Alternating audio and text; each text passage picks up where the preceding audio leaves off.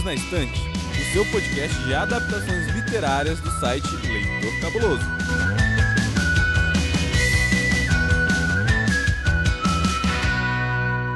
Salve, salve galera, queridos e queridas ouvintes do podcast Perdidos na Estante, o seu podcast oficial de narrativas e adaptações para o cinema e para televisão. Seja muito bem-vindo, muito bem-vinda, muito bem-vinde. Por aqui a gente fala sempre de livros, HQs, materiais de leitura que ganham adaptação para o cinema e para televisão e tem episódio novo chegando toda quinta-feira no Spotify, no seu aplicativo de podcast favorito. O importante é que esse é o seu momento semanal de recostar as suas costinhas aí no sofá, apertar melhor aí o fone de ouvido se você tiver no seu transporte diário e relaxar, porque pelos próximos 45 minutinhos a gente vai trazer um pouquinho de leveza, de informação, de alegria para sua rotina. Eu sou o Thiago Augusto e estou aqui com ela, a canceriana mais fofa da astrologia, a pessoa mais sensata deste podcast, senhorita Amanda Barreiro. Tudo bem, Amanda? Tudo bem, Thiago. E você, meu canceriano mais fofo também? Ai, eu tô bem. Poxa, esse episódio vai ser só coração quentinho, né? Porque o que que acontece no podcast quando você junta dois cancerianos e um livro que deixa o coração quentinho. Ai, meu Deus, ninguém vai suportar a gente, Thiago. Este episódio tem que vir com um aviso, assim, sabe? Este episódio não é indicado caso você tenha problema de diabetes, porque o nível de açúcar dele é muito alto. Por via das dúvidas, né, escove aí os seus dentinhos, porque a dose de açúcar aqui vai ser bem alta. Bom, dado a devida apresentação, Vou pedir para que o nosso assistente traga então as informações sobre o livro que a gente vai discutir aqui hoje, né, Amanda? Assistente, então, por favor, traz pra gente todas as informações básicas sobre Extraordinário. Lançado em 2013, Extraordinário foi um best-seller absoluto no Brasil e no mundo. A história de Aug Pullman, um menino com severa deformidade facial que precisa enfrentar o estranhamento e o preconceito de crianças e adultos, se tornou uma ode à empatia, à tolerância e à gentileza. O livro chegou ao Brasil pela editora Intrínseca e conta com 320 páginas e tradução de Rachel Agavino. Amanda, Extraordinário é um livrinho muito fofinho, a começar pela capa dele, que tem essa temática mais assim, jovem adulto, com esse tom de azul lindo, maravilhoso. E ele vai contar a história de um garotinho chamado August Pullman, que tem todas as características de um garotinho normal, né? Ele tá aí na idade da quinta série, vamos colocar assim. E ele gosta de jogar videogame. É, ele tem uma irmã mais velha chamada Olivia, que todo mundo chama de Via. Ele tem uma cadelinha chamada Daisy. Ele é super fanático por Star Wars. Só que o Og, ele tem uma, uma característica que torna ele um pouco diferente dos outros garotos, né, da idade dele ou mais novos ou mais velhos. Acontece que o Og, ele nasceu com uma síndrome muito, muito rara, chamada síndrome de Treacher-Collins, que causa uma anomalia genética, né? Dando uma deformidade cranofacial. Acho que é esse o nome. Ou seja, o corpinho dele é, foi todo gestado de uma forma normal, mas o crânio, quando ele nasce, né, apresenta uma, uma série de deformidades que tornaram essa primeira infância, né, e essa, digamos assim, entrada na adolescência do Og muito difícil. Ele teve que passar por diversas cirurgias para conseguir ter o rostinho mais adaptado, né, o que a gente consideraria entre muitas aspas um rosto normal, e por conta disso a gente vai acompanhar diversos aspectos da vida do Og, mas também a convivência dele com outras pessoas que estão inseridas naquela naquela realidade. No momento em que a gente acompanha a história, o Og está para iniciar os estudos no ensino fundamental 2. Até então ele vinha estudando em casa com a mãe, mas então vai chegar o um momento em que ele vai pela primeira vez na vida estudar numa escola, né? Conviver com outras crianças. E a gente vai ver o quão impactante vai ser essa chegada dele, né, numa escola, no ensino fundamental, mas também a gente vai ver que esse impacto ele consegue sim ser mais positivo do que a gente imagina a princípio. E essa aí seria mais mais ou menos a história do livro Extraordinário. E eu já vou puxar o gancho aqui para saber de você, Amanda, o que, que você achou da leitura desse livro? Como foi a sua experiência? Que sensações esse livro te trouxe? Você gostou da leitura? Achou que ela foi fluida? Conta para mim, conta para o ouvinte. Como foi a leitura de Extraordinário? Tiago, quero só falar uma coisinha sobre a sinopse também. No filme, eles não dão muita ênfase a isso, mas no livro sim. A questão das cirurgias do Og não, não são só estéticas. Ele também tem algumas disfunções por conta dessa síndrome. Então, por exemplo, audição, que as orelhinhas dele não são muito bem formadas. Então tem a questão funcional também, né? A questão da alimentação, da comunicação, né? Isso. né? Sim, sim, perfeito. É, é, é, são cirurgias não, não só de âmbito estético, mas necessário para ele poder conviver com o mínimo de dignidade também, né? Isso. E vou começar dizendo que é uma leitura bem fácil de fazer. Tem uma linguagem bem simples, o livro é bem cativante, você avança assim sem menor dificuldade pela história. Em um dia eu li, sei lá, metade do livro ou mais, sem dificuldades nesse aspecto. Mas com relação ao tema, já é uma leitura mais sensível. Eu diria que é aquela leitura que você pode tirar diferentes interpretações dependendo da fase da sua vida e do contexto que você se encontra. É uma leitura indicada para crianças, né, jovens e adolescentes, então ali a partir de uns 10, 12 anos, acredito, por justamente ser uma leitura leve, tranquila, facilzinha de fazer, mas eu acredito que a interpretação que uma criança vai tirar dessa história é muito diferente da interpretação de um adulto. Também faço assim um, um alerta porque tem temas temas mais complexos, como bullying, por exemplo, e pode despertar sensações ruins em quem está lendo se essa pessoa já tiver passado por alguma uma situação mais complexa desse nível na escola, na família. Mas, de modo geral, foi uma leitura bem agradável, bem emocionante, bem bonita e me despertou emoções assim também, nesse sentido, de tristeza, mas também outros momentos de alegria, de emoção. E você, Thiago? Olha, eu concordo com você. O livro ele é de uma leitura muito simples, muito gostosa, muito fácil de você fazer. A gente acompanha a narrativa em primeira pessoa. Em boa parte da história, a gente tem o ponto de vista do Og, né, contando pra gente como é a realidade dele. Mas o que é interessante é que esse foco narrativo, em alguns momentos da história, ela é dividida em cerca de oito partes, se eu não me engano, é, a gente vai acompanhar o que está acontecendo ali dentro pela perspectiva de outros personagens. Então, por exemplo, a gente acompanha um pouquinho sobre a visão da irmã mais velha do August, que é a Olivia, né? Todo mundo chama ela de Via. A gente vai ver o amiguinho que ele faz na escola, o Jack Will. A gente vai ver a Miranda, que é a antiga melhor amiga da irmã mais velha. A gente vai conviver com uma série de pessoas que estão ali conhecendo o August ou que já fazem parte da rotina dele, o que torna essa dinâmica né, de, de inserção na história muito legal. Eu digamos assim, tive um pouquinho de dificuldade com essa divisão, porque em alguns pontos quando você troca a perspectiva de, de narrativa, a gente volta um pouquinho na história. A gente retrocede a um ponto em que a história já passou. Então, em alguns pontos, isso me incomodou um pouquinho. Porque, tipo assim, poxa, eu já. Eu, eu sei o que aconteceu aqui, eu queria que a gente avançasse. Mas, ao mesmo tempo, é, acaba funcionando como um presente porque você descobre um detalhe, né? Revisitando aquela cena que não era possível pela visão do August, por exemplo. A gente alcança uma compreensão de uma coisa que, por ele, pelo que ele estava vivenciando, não seria possível. Então, nesse ponto eu achei, eu achei legal sim. Eu diria que, como, como eu tive a oportunidade de conhecer esse, essa história pelo filme primeiro, eu assisti a adaptação no cinema e depois eu fui buscar o livro, é, eu diria que o filme acabou me emocionando mais. Eu fui para a leitura um pouco assim, já sabendo mais ou menos para onde a história ia se encaminhar, mas nem por isso eu deixei de achar ela necessária, importante e, acima de tudo, sensível. E aí o que me leva a te perguntar, Amanda,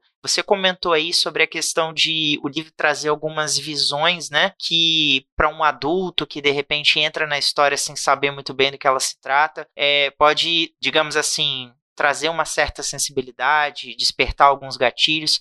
Você considera a leitura de Extraordinário uma leitura essencial? Você acha que esse livro ele é importante? Ele deveria, digamos assim, ganhar mais visibilidade? E no que ele se propõe a fazer, né? Que é abordar uma, uma das propostas dele, melhor dizendo, que é abordar a temática do bullying. Você acha que ele é bem sucedido nessa missão?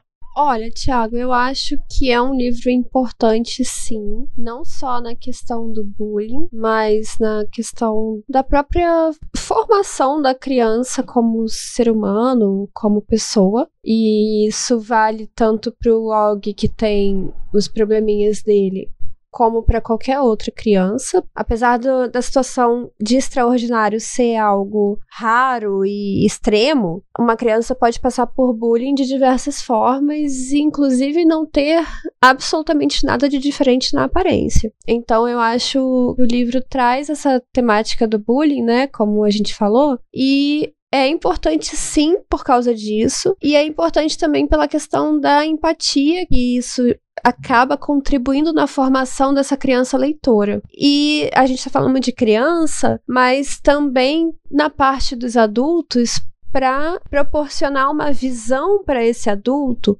de repente, de algo que aconteceu na infância dele e ele pode mudar agora como adulto, ou que ele pode encarar de uma outra forma se ele sofreu bullying, e também na parte para esse adulto poder repensar o papel dele como futuro ou presente formador da nova geração. Eu sei que você é professora, né? Nós somos aí colegas de profissão. Eu não sei como foi sua experiência cursando uma licenciatura, mas no meu caso, eu diria que as disciplinas de âmbito pedagógico, né, aquelas que, digamos assim, vão preparar a gente para a realidade da sala de aula, a gente fica muito no campo da teoria, a gente fica muito no campo do imaginário, da suposição. A faculdade em si, né, o âmbito acadêmico, ele ainda é muito pobre, eu diria, de trabalhos, de discussões que promovam a inclusão, que promovam uma sala de aula com diversidade, né, é, integrativa, inclusiva. Eu acho que isso é uma necessidade que está cada vez mais pulsante, mais urgente. E eu diria que a graduação não prepara a gente para essa realidade quando a gente está na sala de aula, seja numa escola particular, numa escola pública, num curso privado, um curso livre, a gente vai lidar com todos os tipos de pessoas. Muitas vezes, o professor, o educador em si, ele não chega preparado, e olha que a gente tem, digamos assim, um background teórico, né, antes de estar tá ali lecionando. Agora, se o professor não tem esse preparo, imagina os pais, imagina outras crianças, outros adolescentes que vão estar tá ali convivendo com uma pessoa que tem sim uma necessidade especial, seja por uma questão física, uma questão intelectual, seja por uma, uma experiência de vida, que seja, né? Então, eu acho que esse livro extraordinário, ele é muito feliz nesse sentido, porque por mais que ele aborde a visão bullying. Pela perspectiva norte-americana, né, das escolas americanas, o que é uma roupagem bem diferente da nossa, eu ainda acho que as discussões dele são válidas, sim. A forma como ele escolhe ir até esse assunto é um pouco diferente da nossa, mas eu acho que os resultados que ela alcança são muito próximos do nosso, que é a questão dos traumas que isso vai gerar na cabecinha de, de uma criança, né, da, da questão da convivência. E eu acho ele muito positivo nesse sentido. Então, eu diria que sim, ele é um livro necessário que eu acho que ele cumpre bem o papel dele. É isso aí, Thiago. Eu acho que a graduação. Bom, a minha falou bastante de um ensino mais afetivo, mais inclusivo, antirracista. Ok, é lindo na teoria. Só que na prática, a graduação não te prepara para as situações que acontecem em sala de aula, no ambiente escolar, e você tem que resolver na hora, sabe? Ninguém te prepara para uma criança xingando a outra criança na sala de aula. E não é só você dizer para fulano, sabe? N não te preparam o suficiente para lidar com uma situação de uma agressão em sala de aula, para lidar com uma perseguição, para lidar com assédio quando a gente está falando de um público mais adolescente. Então, acaba indo realmente muito da intuição do professor, do educador, do diretor, enfim. É uma questão bem espinhosa na educação em geral, viu? Eu acredito que se a gente né, fosse embrenhando pela inspiração que Extraordinário traz, é, a gente vai encontrar algumas figuras de referência, professores, pais, é, a gente vai encontrar exemplos do que, digamos assim, seguir, né, por onde se orientar, mas também do que não fazer E aí, nesse âmbito, eu queria puxar de novo o nosso assistente, né, que vai trazer aí algumas curiosidades para você ouvinte sobre esse livro. E nesse próximo bloco a gente vai falar um pouquinho mais, né? Vamos conhecer um pouquinho mais sobre os personagens dessa história. Então, vamos lá? RJ Palácio trabalhou por mais de 20 anos como diretora de arte e designer gráfica, enquanto esperava o momento certo para escrever seu próprio livro. A ideia surgiu depois de um encontro em uma sorveteria com uma criança com as mesmas características de Og. Um de seus filhos, assustado, começou a chorar e a escritora não soube como agir ou o que dizer. Mais tarde, a inspiração surgiu. Ela conta que ficou pensando em como era para aquela criança encarar um mundo que não tinha coragem de encará-la de volta. Esse pensamento resultou em uma história sensível e necessária, uma mensagem indispensável para a atualidade. Muito bem, Amanda. Então a gente tem o um protagonista da história que é o August, né? A gente já falou um pouquinho dele na sinopse, mas como foi sua percepção de desse personagem? Assim, como você enxerga o August? O August é uma criança mimada, super protegida, muito engraçada. Ele tem umas tiradas muito engraçadas. E eu acho que esse senso de humor do Og é um reflexo de como essa criança conseguiu superar as adversidades dele, ou melhor dizendo, está conseguindo superar as adversidades dele, muito por conta do apoio, do suporte da família. A personalidade do Og consegue, até aquele momento, se desenvolver e, e, não se tornar uma criança amarga, uma criança deprimida, uma criança medrosa, justamente por causa da família. Não que a família tenha influência direta na, na personalidade em si, mas e sim no desabrochar dessa personalidade. Percebe o que eu tô falando, Thiago? Sim. Com certeza. Eu concordo com você. Acho interessante você ter ressaltado logo essas duas características, né? De que ele é uma criança mimada, porque, assim, a gente não pode ignorar esse fato. Sim,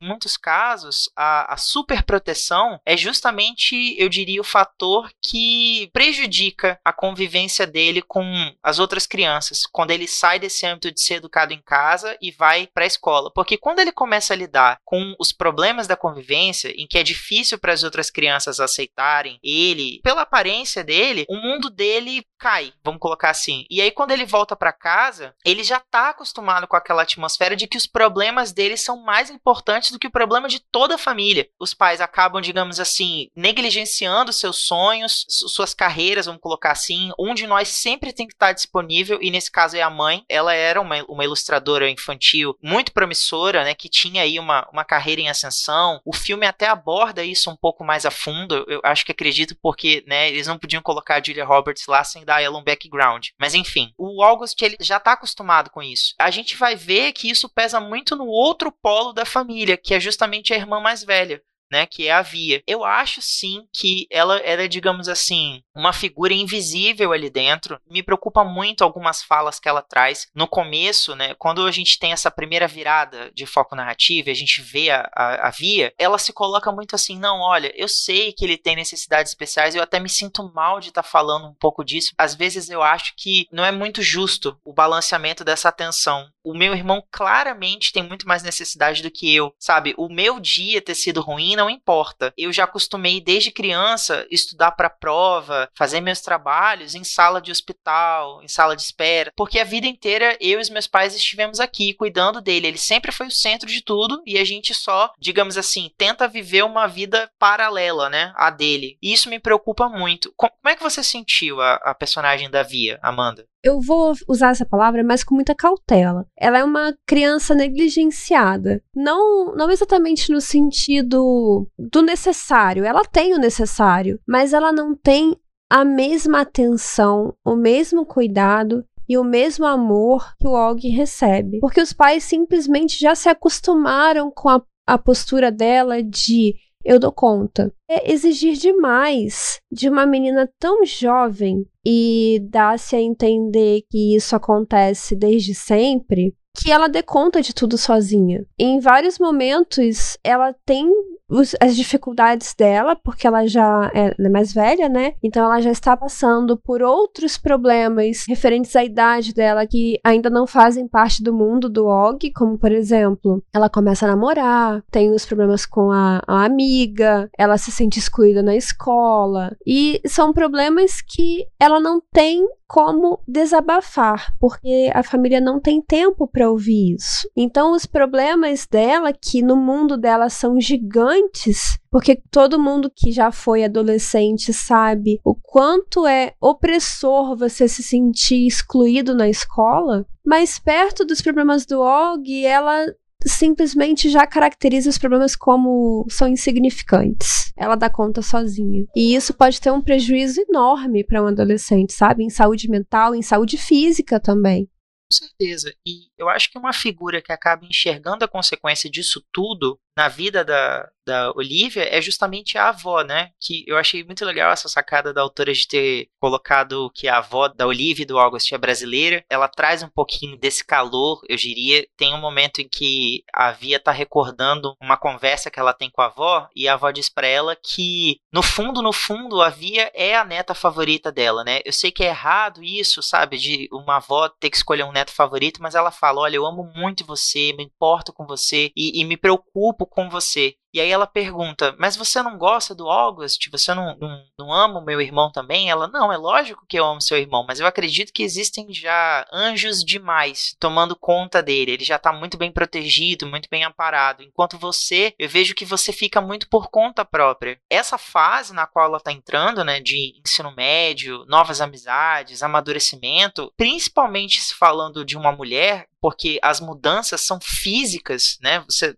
sabe disso muito melhor do que eu. É imprescindível ter um, um acompanhamento paternal, maternal, sabe? Um acompanhamento familiar. Eu diria que o crescimento dela enquanto personagem vai muito daí, sabe? Porque é, ela precisa passar por esse amadurecimento em boa parte sozinha. Porque todas as figuras de referência dela estão se afastando. Os pais estão ocupados com o irmão, a melhor amiga tá passando por alguma transição que não tá incluindo ela, né? E a única. O, que eu acho muito legal, o, onde ela encontra esse consolo é onde? No teatro, sabe? Na escola. E no namorado, né? E no namorado. O, é Justin, não é? É Justin.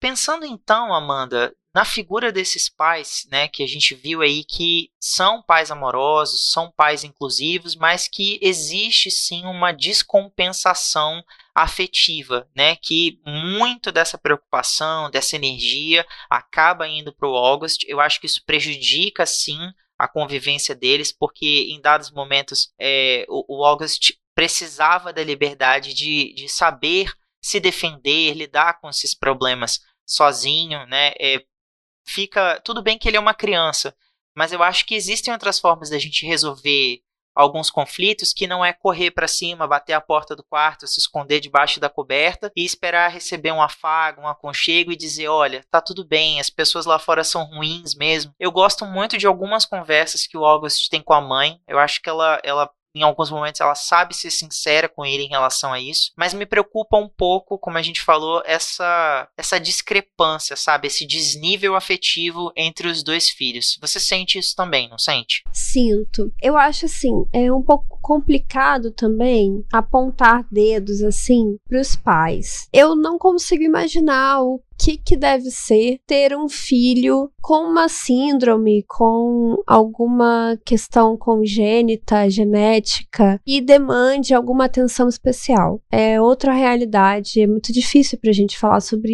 isso. Então eu acho que eles fazem o que eles conseguem. Inevitavelmente eles acabam indo mais pro lado do Og, porque ele já tem essa sensação de que ele vai precisar de ajuda, de que ele não vai conseguir fazer aquilo sozinho, ou de que ele vai ter alguma dificuldade, ou de que ele vai precisar de um suporte emocional mais forte. Que a Via é tão compreensiva e tão forte e tão independente que ela tá bem, sabe, na visão deles. Então eu acho que é complicado para todos os lados. Para Via que acaba muito solitária e para os pais que acabam tendo que se anular também para cuidar de dois filhos, sendo que um deles exige muito mais atenção. É, é, tem seus pontos negativos pro Og, ele se torna uma criança mais mimada, mais super protegida. Por exemplo, o primeiro instinto dele quando volta da escola é eu não quero mais. eu não vou mais. É desistir, né? É muito fácil desistir.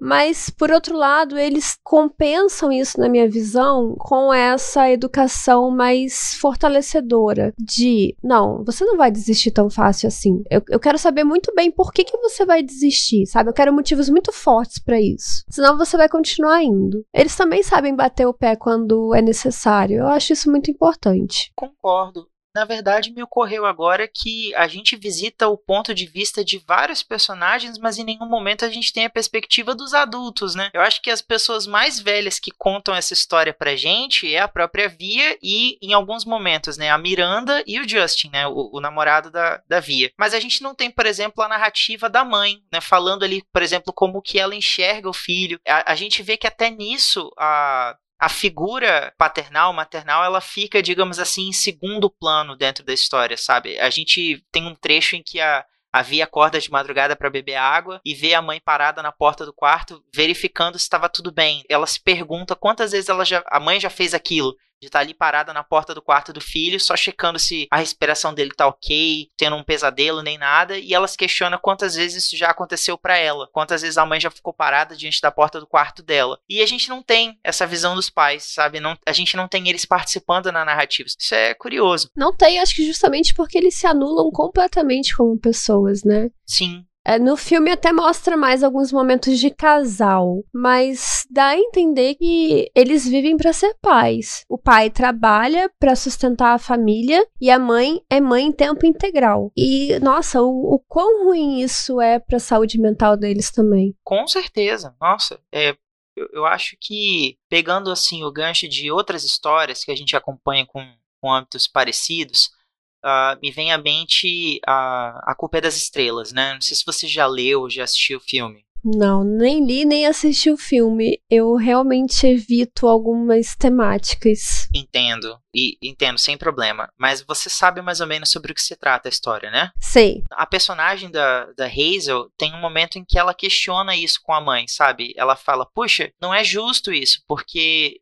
ela a Hazel ela tem um tipo de câncer que está evoluindo para um, um, estágio irreversível, né? Ela faz um tratamento que a princípio era para ser paliativo, mas que vem prolongando a vida dela ninguém sabe até quando, e a, os pais vivem nisso, de estar tá ali participando da, da vida dela, incentivando ela a, a, conviver, a interagir, mas sem saber até quando eles vão ter ela presente. E ela acha isso super errado, porque um dia ela não vai estar tá mais ali. E aí o que, que vai ser da vida dos pais, sabe? Tipo, eles vão ter vivido uma vida para cuidar de uma garota com câncer, e, e, ela é super contra isso. E aí ela, ela tem essa conversa com a mãe e, e me lembrou muito, assim, eu, eu fiz essa reflexão, essa essa conexão entre as duas histórias. Eu acho que nesse sentido, a gente acaba não tendo a oportunidade, mas acho que o filme soluciona isso de uma forma melhor, sabe? Eu acho que quando a mãe demonstra de novo essa preocupação, esse interesse pela, pela própria carreira, vendo agora que os filhos estão desenvolvendo essa independência, o August se dando cada vez melhor na escola, a Via agora tá namorando, tá fazendo teatro, né? Ela, ela vai recuperando a autonomia sobre a própria vida, sobre a própria rotina, como um casal casal mesmo, né, com o esposo, então eu acho que isso é positivo.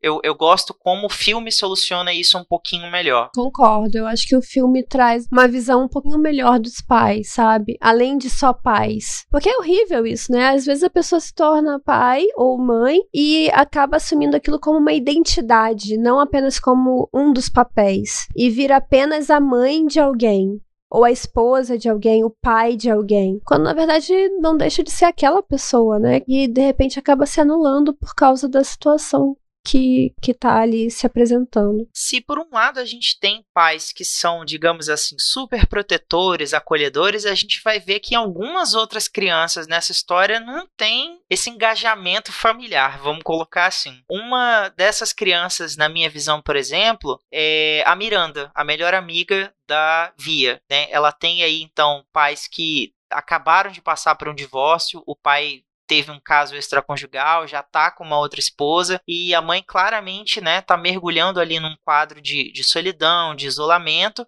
o que tá refletindo muito na, na vida da, da Miranda enquanto adolescente. Então, o corpo dela no livro retrata muito isso, né? Ela corta o cabelo curtinho, pinta o cabelo de rosa, começa a andar com uma galera diferente, é, ela começa a amadurecer não vou colocar assim rápido demais, porque eu acho que é questão muito pessoal isso, né? Mas eu diria que ela, ela tá vivendo intensamente essa fase sem uma, um, uma bússola, sem um direcionamento, assim, o que é muito, muito importante. Me preocupa o fato de ela se colocar no papel da Via. Ela, digamos assim, por um momento naquele faz de conta do acampamento, ela se fingir, né, que, na realidade da Via. Ela tem um irmão mais novo que tem um, um problema congênito, ela tem pais super amorosos e legais que amparam ela, que tem um, uma casa muito grande, que recebem todos os amigos dela, e aí ela percebe o quanto a realidade dela é difícil, o quanto a realidade dela é, é, é digamos assim, melhor dizendo, a realidade da Via é mais fácil de lidar, é mais interessante, né? Mas isso tudo tem um preço, né? Nossa, Thiago, eu acho essa parte assim medonha, sabe? De pensar que uma adolescente precisa para a própria autoestima, necessita se colocar no lugar da amiga que passa por uma situação que é tão sensível e tão delicada dentro de casa com o irmão. Porque assim, deve ser uma, uma questão bastante complicada ser essa irmã mais velha ou até mesmo a irmã mais nova de uma criança que demanda mais cuidados. Na, na questão familiar deve ser muito complicado. E a outra prefere ser essa irmã mais esquecida ofuscada pelo sol do que ser ela mesma. Então a realidade dela deve ser muito ruim sabe? Aí a gente, eu acho que dá para fazer uma reflexão também de como a, a grama dos outros parece mais verdinha, né? Sim, e parece que os nossos problemas sempre são os, os, piores do mundo. Ela nem consegue enxergar que a amiga sofre tanto dentro de casa. E ela prefere aquele sofrimento do que o sofrimento dela.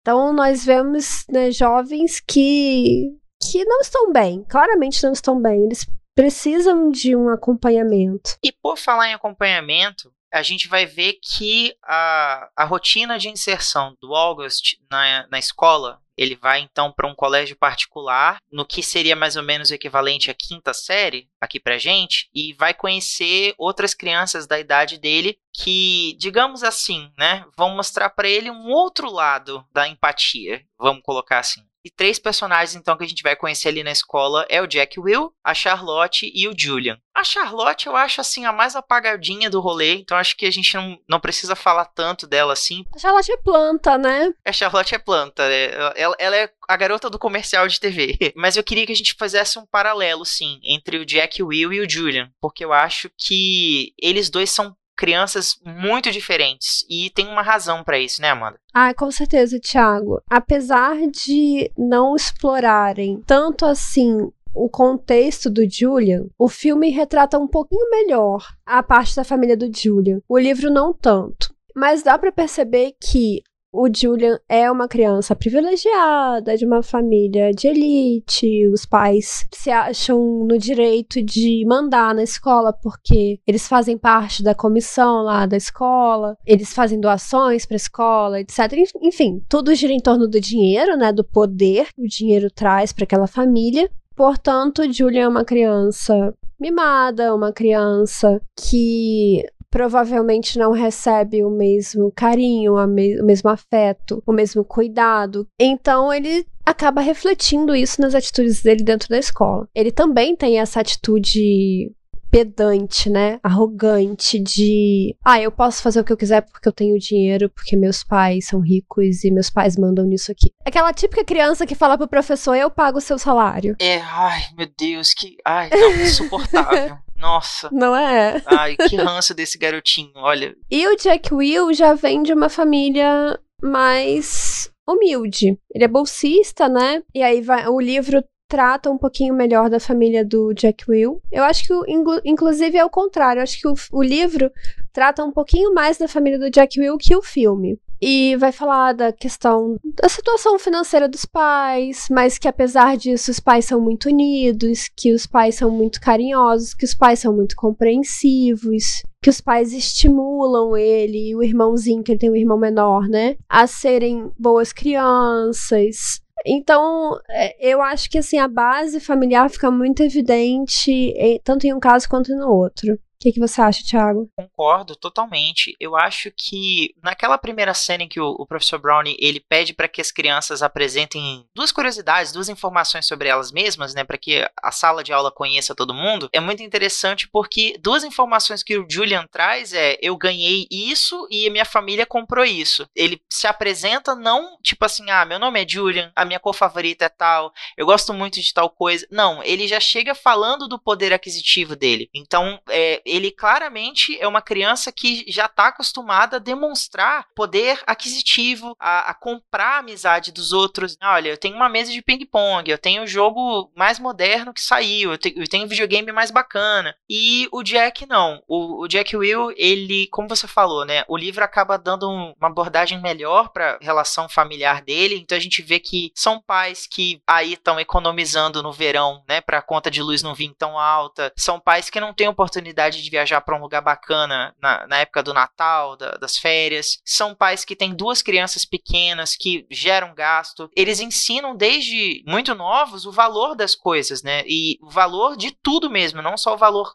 financeiro, mas o, o, valor de um abraço, do respeito, do carinho, da empatia. Aquela cena em que a, a mãe do Jack Will conversa com ele sobre ele ir ser uma das crianças que vai até a escola recepcionar o August fala muito sobre essa questão de valores, né? Ela descobre que o primeiro contato dos dois filhos dela com o August não foi nem um pouco positivo, né? E ela fica muito feliz. Eu, eu achei isso essencial. Como que ela, apesar de saber que os dois filhos agiram mal em relação a essa, essa acolhida, ela não força, ela deixa isso ser uma decisão do, do filho dela, sabe? De querer ou não ir lá, ser uma das crianças que vai ser legal com o Og, receber ele na escola. Eu acho muito muito importante isso, porque quando a gente vê aquela situação em que o Jack Will acaba falando mal do August, né, que preferia morrer do que ser como ele, para os meninos ali, para tipo, digamos assim, ah, isso parece a coisa certa se dizer aqui, mas eu mesmo não tô me sentindo muito à vontade com essa fala. Isso é uma percepção que ele ganha sozinho. Ele não precisa tomar bronca da Summer, ele não precisa conversar com um adulto sobre isso e ele sabe principalmente que ele tem que lidar com as escolhas que ele fez. Ele não precisa expor o Julian, ele não precisa falar sobre o, o que está acontecendo nos bastidores para os professores. Ele lida com a carga dele. Eu acho que ele é um dos personagens que cresce bastante. E eu acho muito, muito bonito como que ele é, é protetor. Ele acaba vindo a ser protetor com August, sabe? Eu acho muito fofinho a, a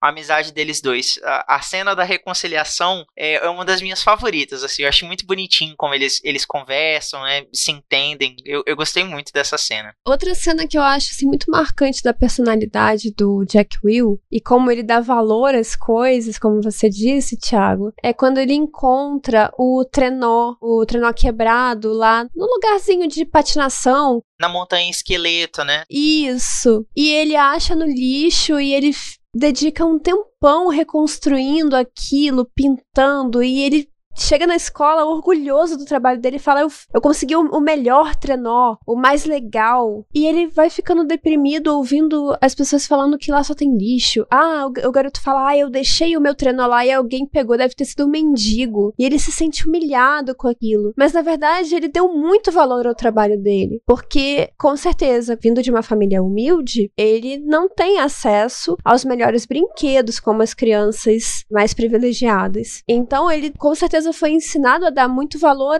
ao pouco que ele tem, ao pouco que ele consegue, a, a reciclar alguma coisa, a fazer o próprio brinquedo, que são coisas que deviam fazer parte da formação de qualquer criança, né? Porque não é só o valor monetário. E eu acho que o, o Julian, ele não tem isso. E me preocupa muito. O livro acaba mostrando mais os pais dele, assim, muito por alto. Eu acho que o filme foi mais, mais. Teve uma sacada melhor na hora de tratar esse assunto. Você acaba entendendo que a culpa em si acaba não sendo tanto da criança. Ela é mais uma reprodutora de opinião, de, de comportamentos, do que uma pessoa que está, digamos assim, solidificando opiniões próprias, né? Tanto é que a questão da brincadeira da praga, a questão da, da divisão da, das amizades, né? Quem é amiguinho do Og e quem não é, é muito mais clara, né? A gente vê que isso dura bastante tempo. O Julian acaba né, sendo aí o divisor de águas, ele, ele afasta as outras crianças do, do Jack Will e do, e do Og, e isso no livro ganha uma proporção muito maior, fica muito mais séria essa questão, e a, a ponto de afetar várias crianças, inclusive não só da sala de aula do, do Og e do Jack Will, mas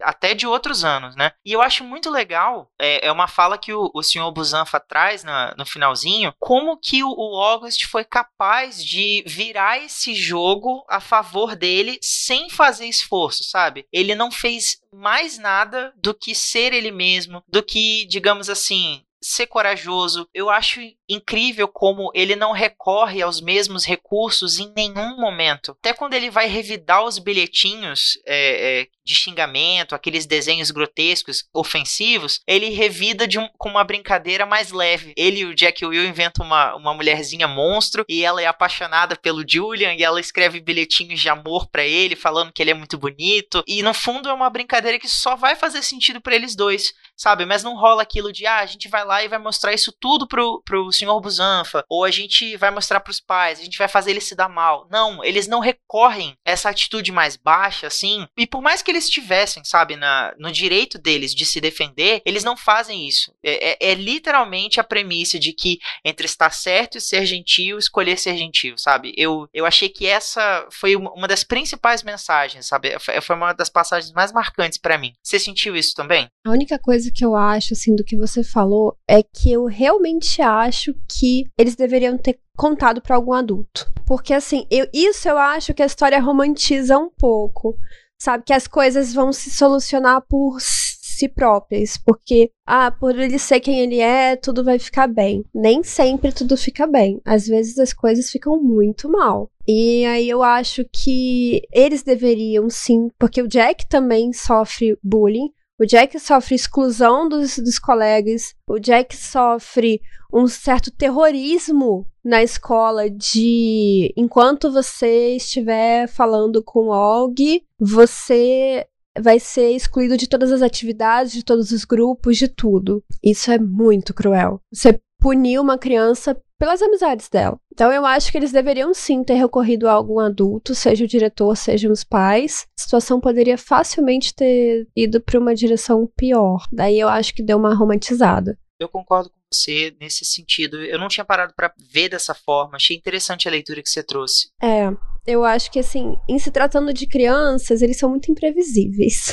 Ah, com certeza. A gente não sabe o que, que pode acontecer, então acho que realmente precisava de, de uma intervenção um pouco mais rápida ali. Um ponto muito marcante, assim, para mim no, na história eu acho que é uma cena assim boba, mas eu acho que ela diz tanto. Quando ele fala pra mãe: Oi, mãe, esse aqui é o Jack, ele pode ir lá em casa? Ela fica assim: Nossa, meu, meu bebê cresceu. E eu acho que ali ela começa a cair na real de que, ok, eu acho que eu posso. Acho que eu posso sair um pouquinho de cena e deixar o Og ser o Og, não apenas o, o meu bebezinho Og. Eu acho que é uma cena de transição muito importante para o próprio desenvolvimento das personagens envolvidas, né? Tanto da mãe quanto do pai também, que ela vai acabar transmitindo essa mensagem para o pai, quanto para o Og, sabe? Ele cresceu. Acho que ele dá conta sozinho.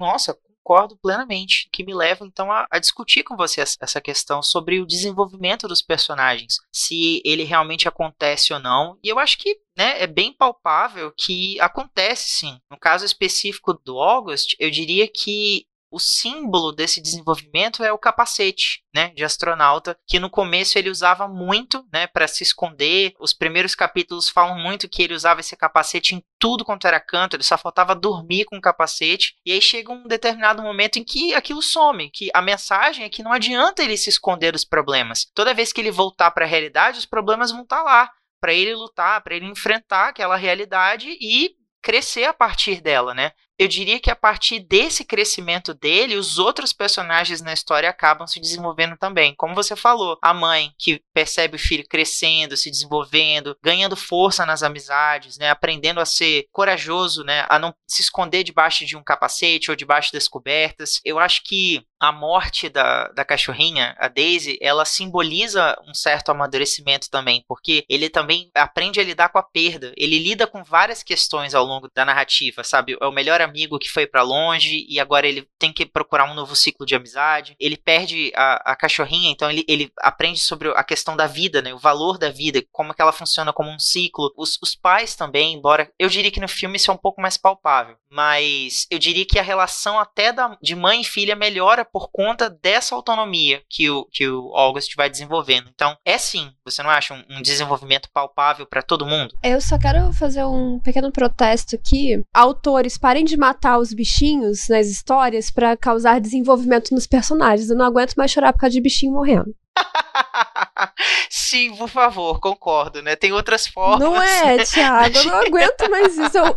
Aparece um cachorrinho na história, um gatinho na história. Eu já sei, pronto, vou matar o bichinho lá pra frente. Ah, meu Deus, por quê, né? Porque eu não vou nem me apegar, porque não importa se é o cachorrinho de extraordinário ou se são os lobos de Winterfell, o, o que importa é que em algum momento o narrador vai passar a faca, né? E Ai, toda vez eu sou feita de trouxa, toda vez eu choro, é, é sempre a mesma história. Enfim, eu acho que o evento da, da cachorrinha serve também para dar um, um chacoalhão assim no Og de ei, nem tudo é sobre você. O mundo não gira em, em torno do seu umbigo. Tem até uma cena que ele encontra o pai chorando, sentado na cama, né? E ele fica meio, meio chocado, porque ele nunca viu o pai chorar. A mãe, sim. Mas o pai tá chorando? Nossa, que coisa estranha, né? Então eu acho que dá aquele choque de realidade nele de que calma lá, garoto. Você tem, tem seus probleminhas, mas outras pessoas também têm. Eu acho isso realmente importante, sim, para desenvolver o, o, personagem. E concordo com você, a partir do momento que o Og se desenvolve, os outros ao redor dele também acabam, eu acho que meio que ganhando uma libertação daquilo, daquela situação que foi necessária até certo ponto, mas que ele precisa caminhar sozinho agora. Ou mais sozinho, né? O, tanto sozinho quanto uma criança de seus 10, 12 anos pode caminhar sozinha. Acho que a, a mãe dele fala isso para ele em um momento que, olha, lá fora existem sim pessoas que são más, mas também existem pessoas que são boas, sabe? E a, a gente é nelas que a gente tem que se concentrar.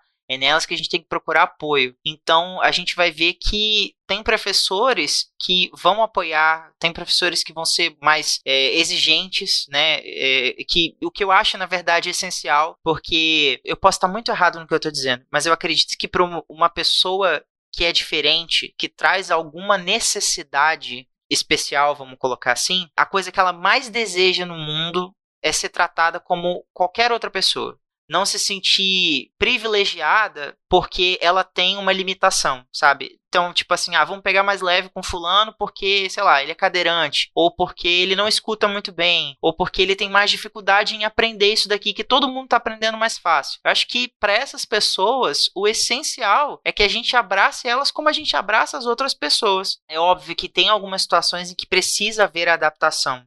São, situações em que é, é, pontual, é necessário. Mas na maior parte do tempo, o que a gente quer mesmo é se sentir parte de um todo, ser parte de um conjunto. E não sentir que a gente não se encaixa, né? Que a gente é uma peça extra né, do, do quebra-cabeça que, que pode até entrar no cenário, mas que se for removido, o cenário ainda existe. Não, a gente quer ser parte de um todo. Eu sinto um pouco disso também. Uh, a menos em casos que realmente exijam alguma ferramenta de adaptação para a criança, seja por uma questão cognitiva ou por alguma questão, por exemplo, a criança é surda, então sim, você precisa se adaptar e você precisa falar na, na linguagem dela. Ou a criança não enxerga bem, enfim. Ou é, é cadeirante ou alguma coisa do tipo, claro que vai exigir adaptação. Mas é, no que não exigir essa adaptação, a criança não pode ser tratada de forma diferente. Na escola, por exemplo, a criança não pode ser avaliada de forma diferente. O, deixar bem claro que o Og não tem nenhum problema cognitivo. É, é, apenas a aparência e alguns detalhes. Por exemplo, no livro ele usa um aparelho auditivo. Tem essas particularidades. Mas um professor não pode avaliar, por exemplo, essa criança de forma diferente das outras. Tem que exigir o mesmo tanto que exige das outras. A pior coisa que tem para esse tipo de pessoa com essas questões é a pena. Eu acho que pena é um sentimento horroroso e negativo demais nesses casos. Você não tem que ter pena, porque ele é assim. Você tem que tratá-lo com o mesmo respeito e com o mesmo grau de exigência e com o mesmo grau de maturidade que você trata as outras crianças. E aquilo, né, Amanda? Na dúvida, eu acho que não é pecado nenhum você chegar para a pessoa e perguntar, sabe, como você gostaria de ser tratado, sabe? Como você gostaria que a gente agisse em relação a você? Essa questão sua, você acha que é um fator essencial, digamos assim, a gente pode conhecer você além dessa característica sua, né? Porque eu quero enxergar você além dessa característica, porque eu acredito que existe uma pessoa com uma história, com um background ali, sabe? E eu acho que não é pecado nenhum a gente perguntar. Na dúvida, eu acho que é a melhor saída. Seja para criança, seja para o responsável, né? Porque muitas vezes, por exemplo, em escola, se a criança tem alguma necessidade especial, os pais são obrigados a apresentar algum laudo médico, a passar por alguma entrevista, para deixar bem claro assim quais são as limitações, se existem limitações ou não, o que, que é esperado para o tratamento dessa criança, etc. E também em sala de aula demonstrar, né, esse, esse mesmo nível de de respeito que você tem pelos outros alunos. Porque a menos que realmente seja algo muito relevante na ficha daquela criança, ela merece o mesmo tratamento, porque você não tratar da mesma forma, aí sim você está fazendo a diferença, aí sim você está discriminando. Você pensa que está ajudando porque, ai, pobrezinho, eu vou ajudar aqui, vou dar um pontinho a mais. Mas é aí que você está prejudicando essa criança. Com certeza, concordo sem tirar nem pôr. E acredito que a chave, né, para uma uma convivência saudável, uma convivência inclusiva é, é essa questão do respeito, do diálogo acima de tudo,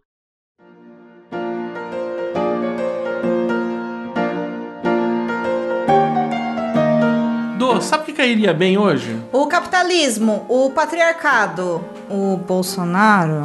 Sim, mas também ia cair muito bem o comentário nesse episódio, né? Verdade, eu tô morrendo de saudades de gravar comentários. Pois é, eu também. Bem que o pessoal que tá ouvindo aí podia ir lá no site do Leitor Cabuloso e deixar um comentário. Ou se achar mais fácil, pode também marcar a gente nas redes sociais. Arroba é arroba Leitor Cabuloso. Sim, inclusive a gente vai ler o seu comentário em live lá na twitch.tv barra casal de podcast. A gente vai ler e comentar de quarta-feira, sempre a última quarta do mês, às 19 horas? Mais conhecido como Sete da Noite. Isso. Então tá bom, então tá combinado. Temos um date. É isso.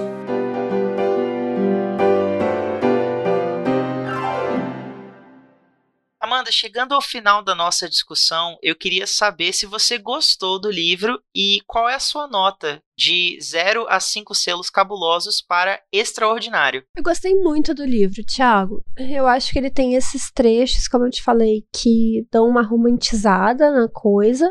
Mas eu entendo que ele queira passar. O objetivo dele é passar essa mensagem motivacional, essa mensagem de empatia, empoderamento, de alerta também, de atenção para os pais, para os educadores, para os adultos que convivem com crianças. Mas eu acho que tem uma, uma questão hollywoodiana ali por trás dessa mensagem que ele tá passando. Então, por esse motivo, eu vou dar quatro selos e meio, porque eu acho que esse meio pontinho aí é, eu tô descontando dessa, dessa romantização toda. Entendo. E eu concordo muito com você nesse sentido. Eu acho o livro essencial. Eu gostei muito da leitura porque ela propõe que a gente saia um pouco do nosso papel e enxergue a história pelo ponto de vista de alguém que vivencia aquela realidade. Então, em alguns momentos, eu queria muito estar tá lá para defender o August. Eu queria muito estar tá lá para dizer para ele não se importar com aqueles comentários, não absorver nada daquilo, sabe? Que infelizmente existem. Eu, eu diria que o preconceito ele é a herança maldita da humanidade, porque nenhum de nós nasce preconceituoso. Esse é o comportamento que a gente aprende a reproduzir. Alguém ensina pra gente que determinado conceito, determinada ideia tá errada, tem que ser questionada, tem que ser abolida, excluída, e a gente só vai reproduzindo isso até que alguém chegue e fala: "Calma, você já parou para pensar que pode não ser assim como te ensinaram?". Eu fico muito feliz que o August encontre pessoas assim dentro da narrativa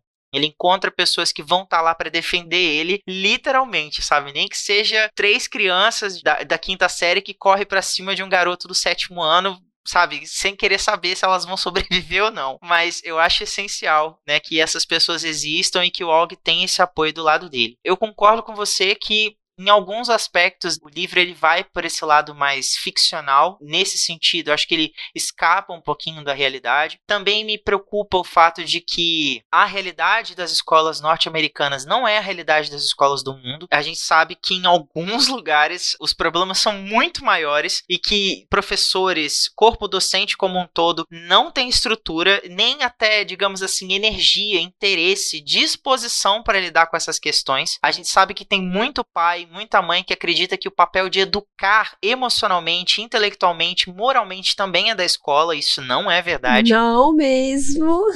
então, nesse sentido, é, é sim, a romantização dentro do livro preocupa um pouquinho. Então eu fecho com você em quatro selos e meio, vai.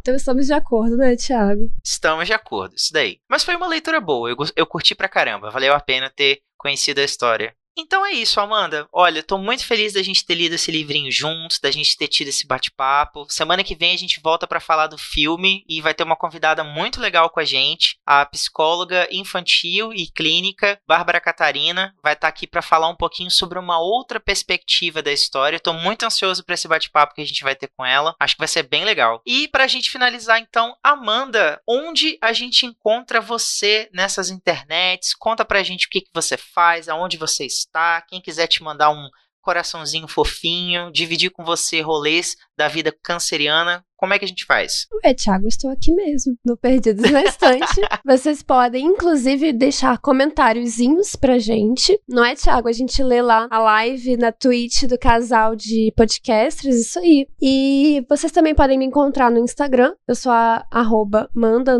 barreiro. E tô lá também no Ficções Humanas junto com Paulo Vinícius, fazendo resenhas, dando opiniões, matérias, artigos, novidades, etc. do mundo literário. E você, Thiago? Por onde você anda? Eu tô aqui junto com você no Perdidos na Estante, essa casa que nos acolheu e que a gente gosta muito, a gente cuida com muito carinho. Mas também tô lá no Instagram falando de livros, falando sobre promoções, trazendo curiosidades do universo literário. Você me encontra no arroba um leitor casual. Esse mesmo arroba é o do Twitter, mas lá eu não costumo ser muito produtivo não, então não recomendo. mas é isso, você encontra também as nossas redes sociais dê uma força pra gente lá no Instagram, arroba Estante. Por lá a gente posta sempre conteúdo extra relacionado aos episódios que a gente faz aqui para você. Então tem curiosidades sobre o que tem por trás das obras, sejam livros, filmes, séries. A gente fala um pouquinho sobre o material literário, audiovisual. Tem muita coisa bacana para você acompanhar por lá. A seguir, você fica então com o último recadinho do nosso assistente e a gente volta então na semana que vem para falar sobre a adaptação de Extraordinário, estrelando Julia Roberts, Jacob Tremblay, Owen Wilson e pasmem, Sônia Braga. A gente se vê por lá. Um grande abraço. Tchau, tchau.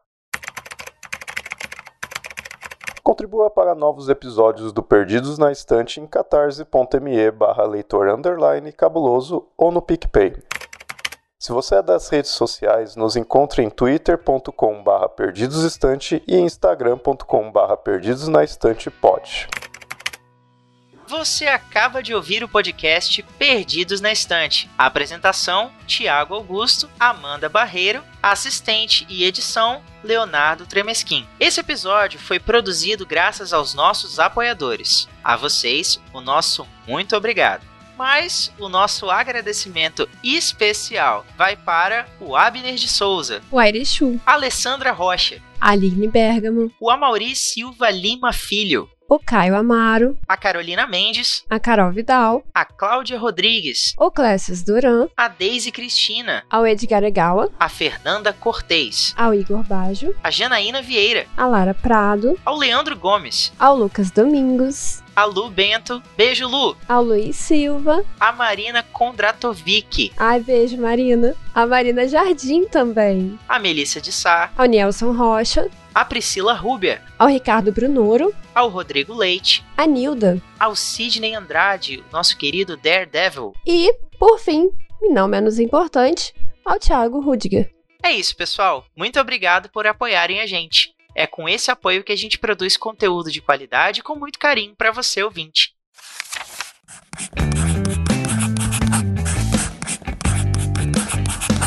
Esse podcast faz parte do site Leitor Cabuloso.